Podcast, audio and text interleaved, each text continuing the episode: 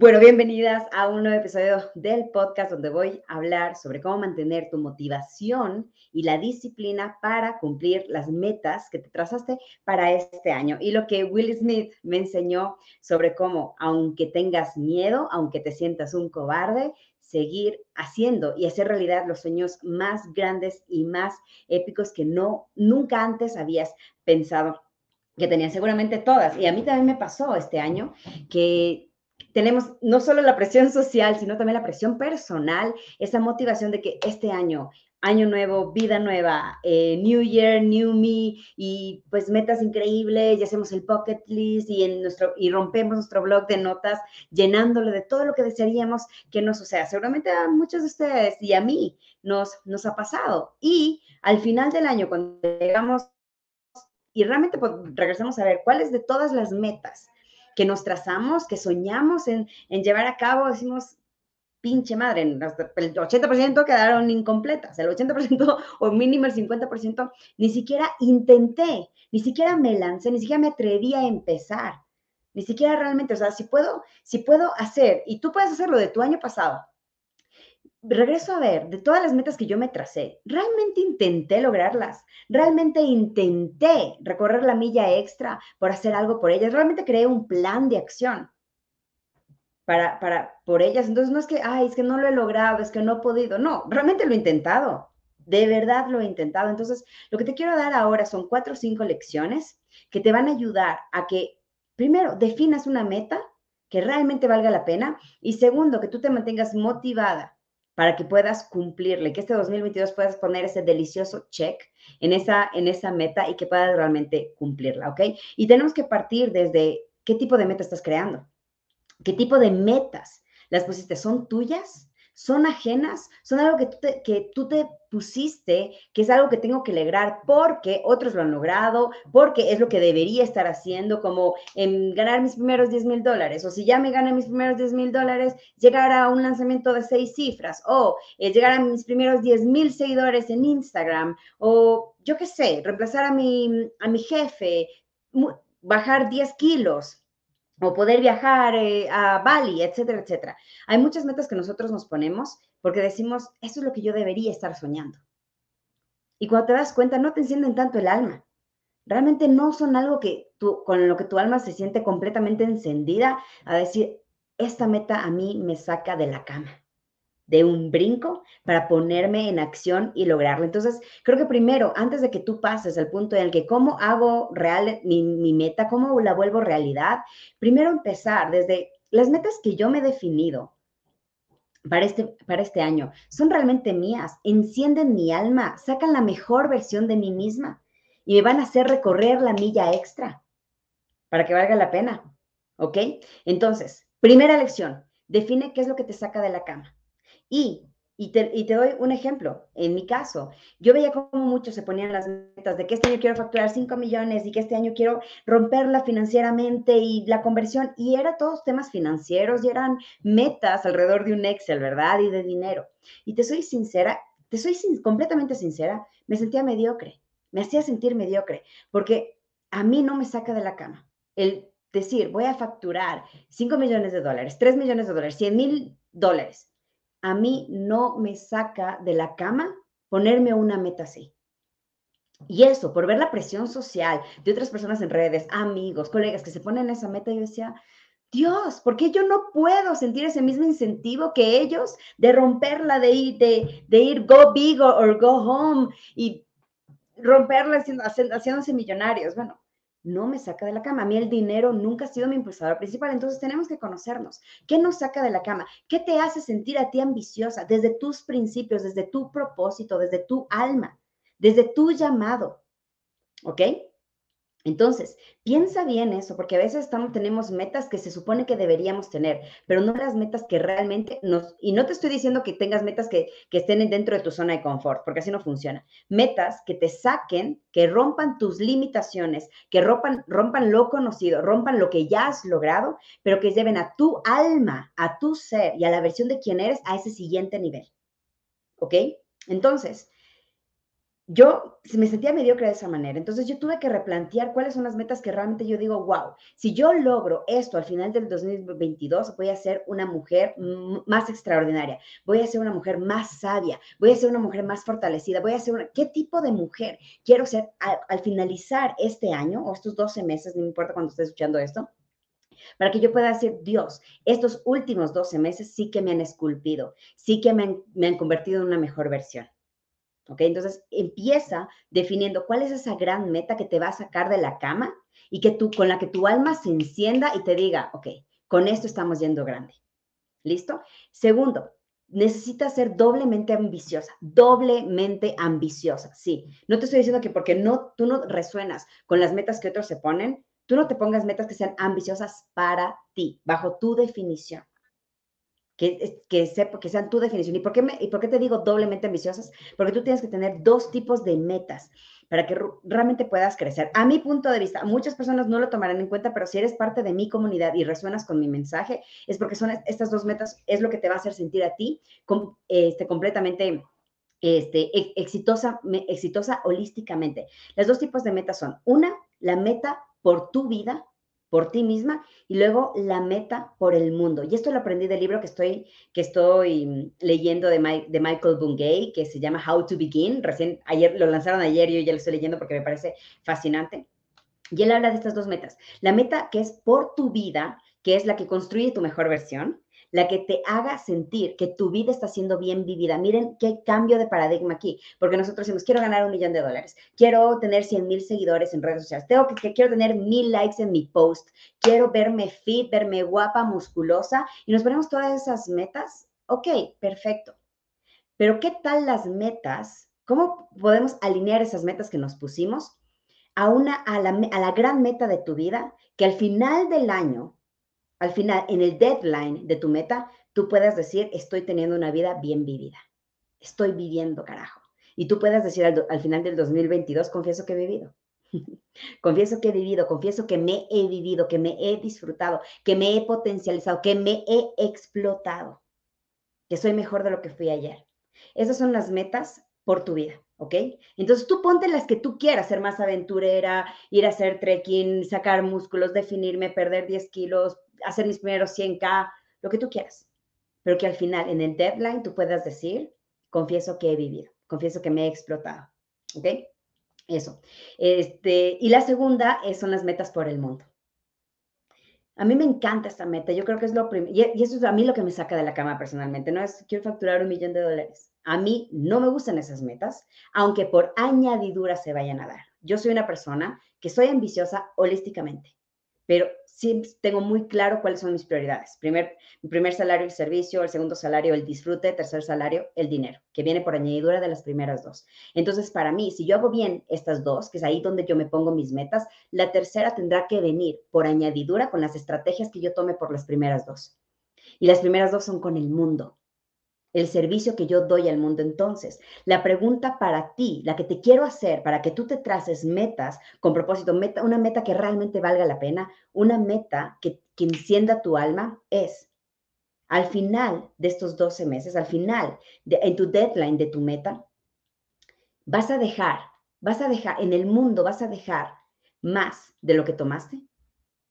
Esa es la pregunta que te tienes que hacer. ¿Cómo puedo crear un año ¿Y cómo puedo crear metas que al final de esta me hagan sentir que estoy dejando más en el mundo de lo que estoy tomando? Qué maravilloso eso. Creo que las personas somos más felices cuando damos, cuando entregamos, cuando somos abundantes y por lo tanto tenemos abundancia que dar, que cuando estamos simplemente tomando y recibiendo y denme, denme, denme, ¿verdad? Entonces, ¿cómo puedes hacer ese cambio para sentir de esa manera y fusionar tu, la gran meta que tengas para este año que contengan estos dos tipos, por tu vida y por el mundo, ¿ok? Como dice Tara Amor, mi definición de jugar en grande, porque yo quiero que tú juegues en grande y esa es la realidad, yo quiero que tú definición, de ser grande no está atado tanto a las metas externas, ellas van a venir por añadidura, ¿ok?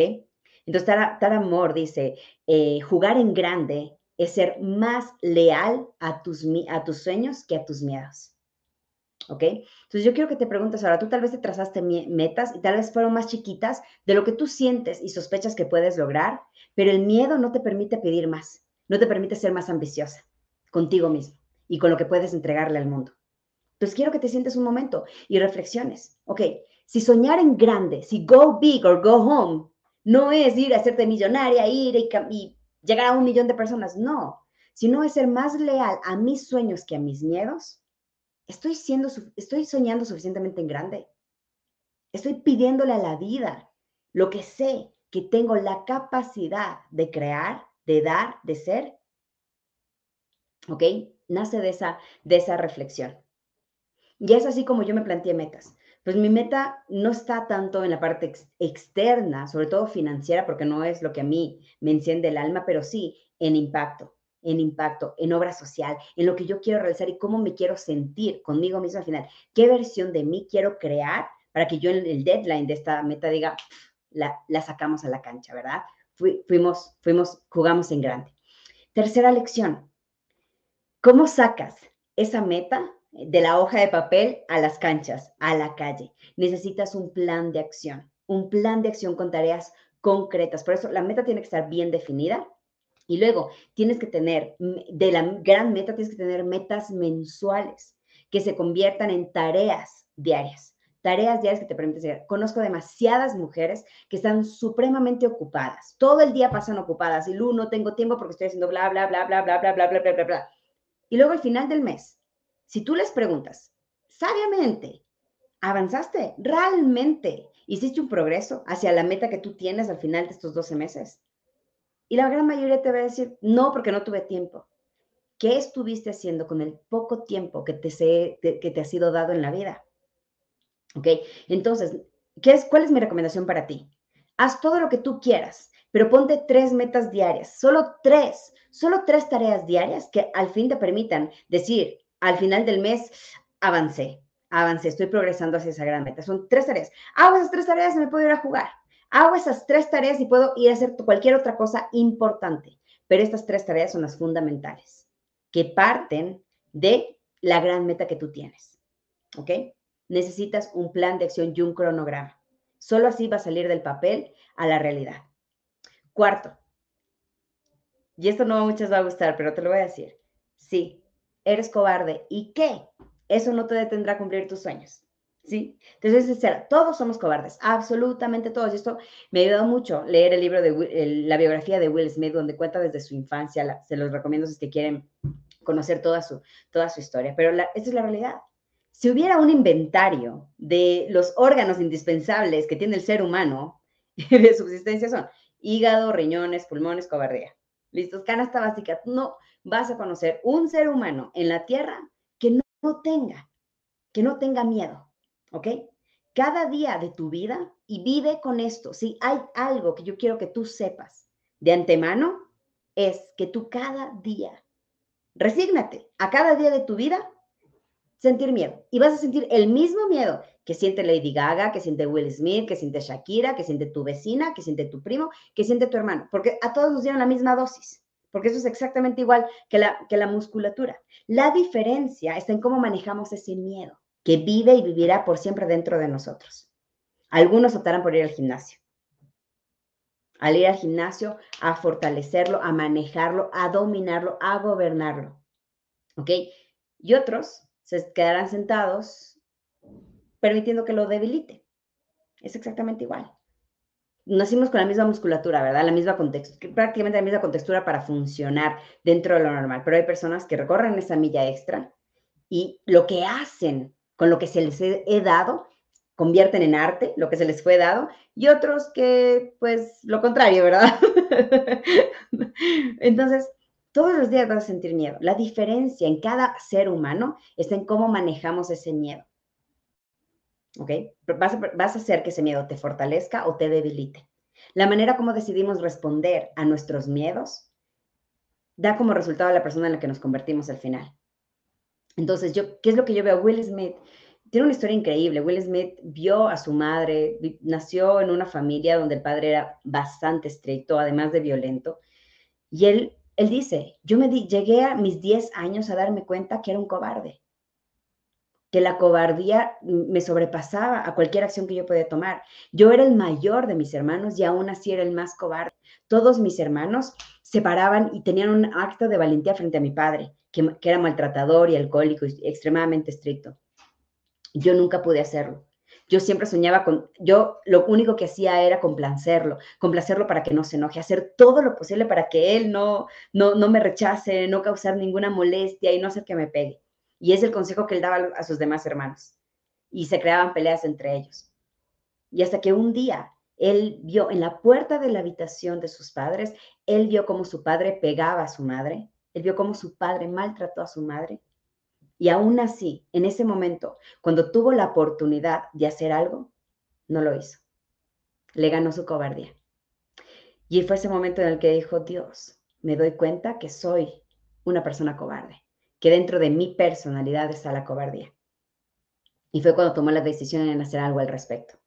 Hoy, todo lo que él vivió en su, en su, infancia le ayudaron para el día de hoy haberse convertido en una leyenda, en una leyenda, en una persona que ha hecho no solo un gran impacto en el mundo con lo que, con lo que ha creado, sino en crear una versión de sí misma que nunca hubiera sido posible crear, que nunca él hubiera creído que en lo que podía convertirse si no hubiera tomado la decisión de, hacer lo que él hizo con su miedo, de lo que él hizo con su cobardía y sus heridas.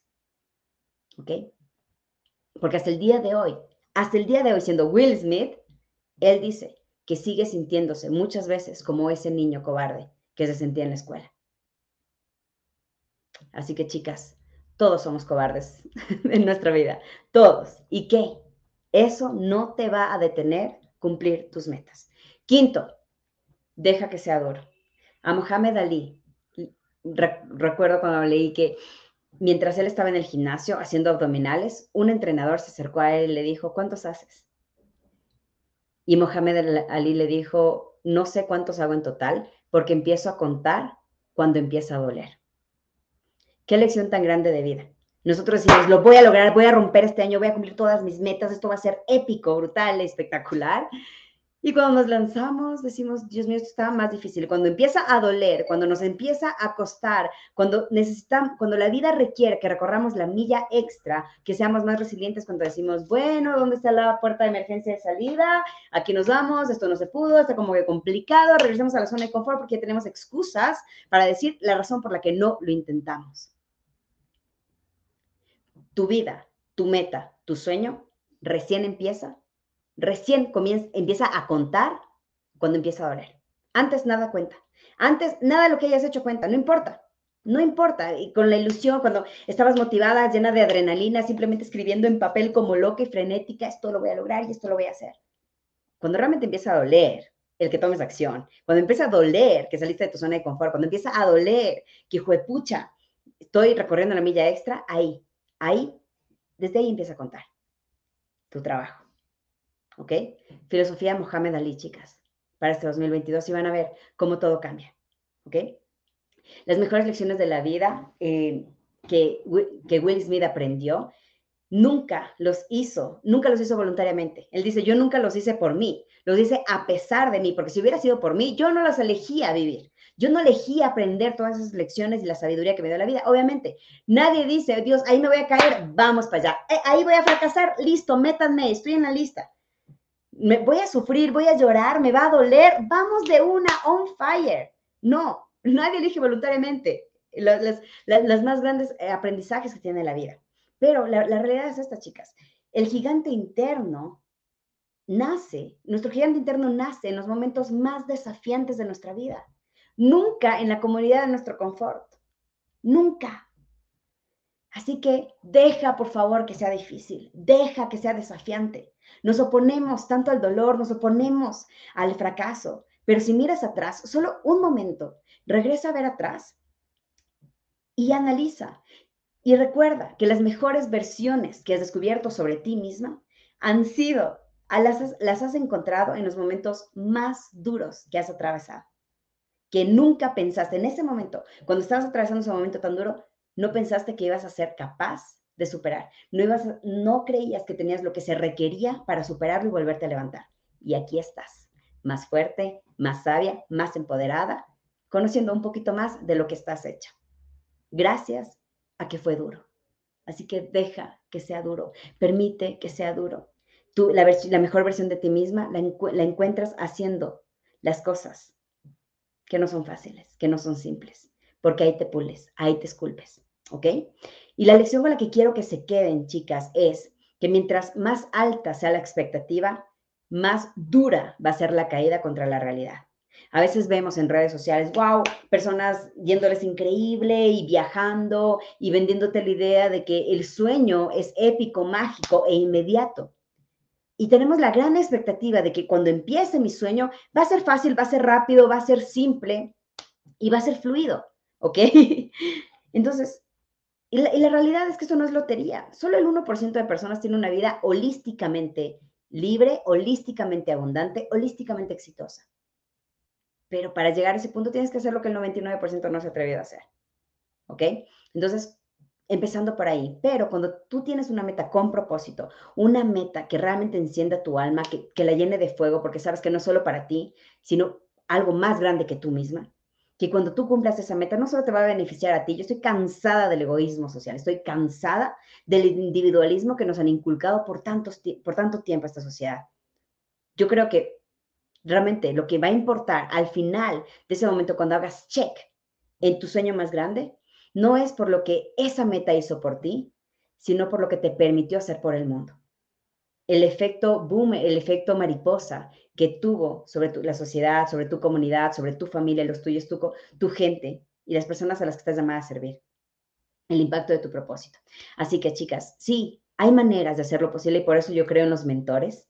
Por eso yo creo en los mentores, por eso me dedico a lo que me dedico, porque hay formas de hacerlo inteligente, donde no tengas que trabajar difícil, sino trabajar inteligente, y, pero que no significa fácil, sensible y fast food, pero sí significa con estrategia y con avance real y no sobre una máquina. Estoy trabajando duro, estoy trabajando duro, pero no me muevo a ninguna parte porque no estoy teniendo la estrategia. Pero hay principios que si pudiera dejarte estas cuatro lecciones y si podrías implementar estas cuatro, ya no sé si fueron cinco lecciones que te dejé, haría una completa diferencia en los resultados que tú vas a tener y sobre todo en el proceso. Porque cuando ves que se pone difícil, dices, ah, aquí comienza la magia. Aquí empieza a contar como Mohamed Ali. Aquí empieza la magia. ¿Te empezó a doler? Aquí empieza la magia. ¿Te duele más? Aquí empieza la magia. ¿Te duele más? Aquí se expande la magia. y lo hacerlo divertido porque tienes un propósito más grande que tú mismo. Entonces disfrutas el proceso porque sabes que en el proceso te estás puliendo, te estás convirtiendo en una mejor versión, te estás haciendo fuerte. Así que adelante con esas metas, lo único que te diferencia a ti de otras personas que la rompen es lo que decides hacer con el miedo y las excusas. Alquimizarlas y llevarlas a ese siguiente nivel. Por un 2022 épico, mi gente.